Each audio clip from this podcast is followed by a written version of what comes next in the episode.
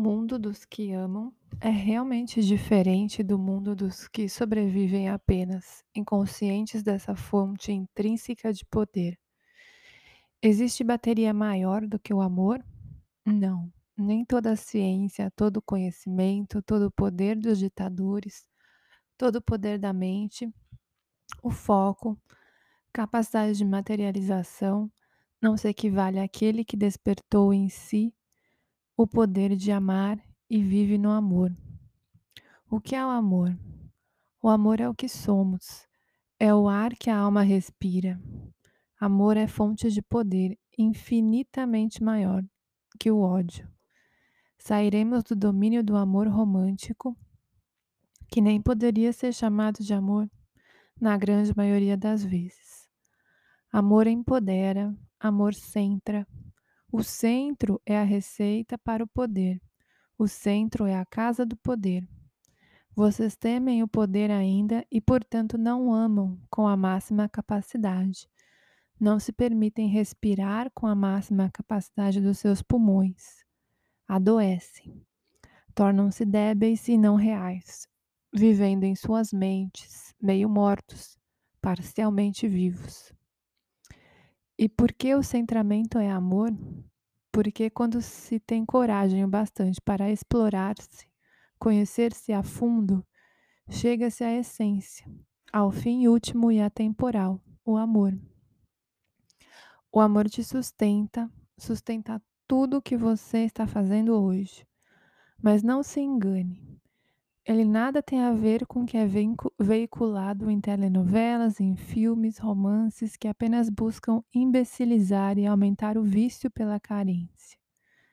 Ninguém é o ar do outro, ninguém deveria morrer de amor, porque as duas coisas são incompatíveis. O amor é o oposto da morte.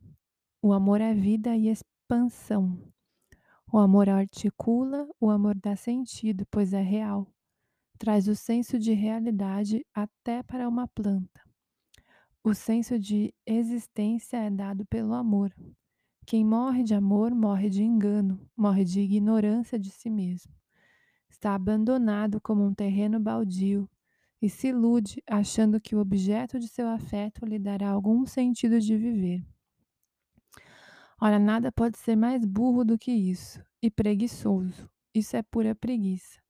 A alma é campo fértil, que cabe a cada um cultivar, pois cada lote dará um fruto completamente único e necessário para a plantação como um todo.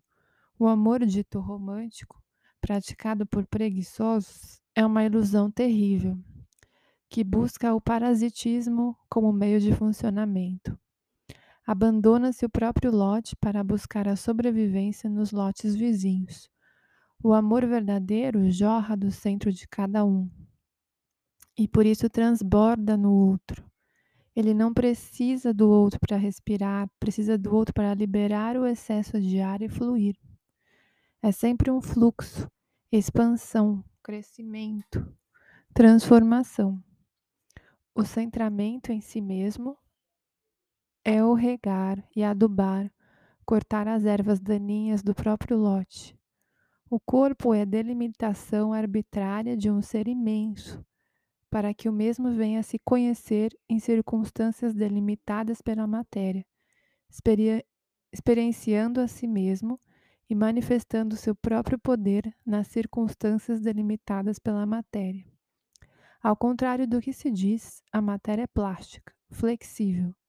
O ser é consistente, permanente. Tomar posse de si é centrar-se em si mesmo, intencionalmente buscando o próprio espírito. É render, render-se ao próprio poder e não temê-lo. O poder nunca é ruim.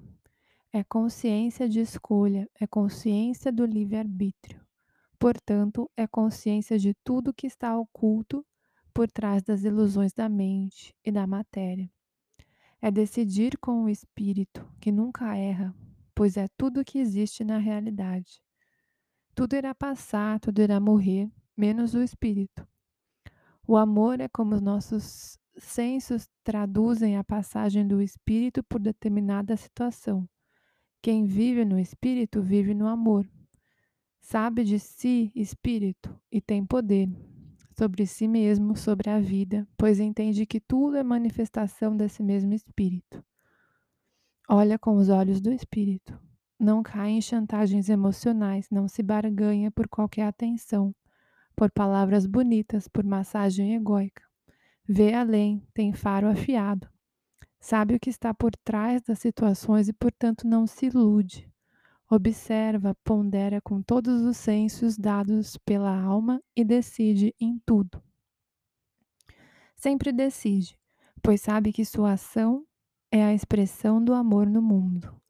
Mesmo que sua resposta seja não, é um não do amor do espírito e não o sim burro do ego medíocre, que quer manipular o outro, pois acredita-se vazio, carente, sem recursos para seguir em frente. O centramento é poder, pois no seu centro há amor verdadeiro. Atente-se ao fato de que esse amor não será nem de longe parecido com o amor das telenovelas. Ele é poder pessoal.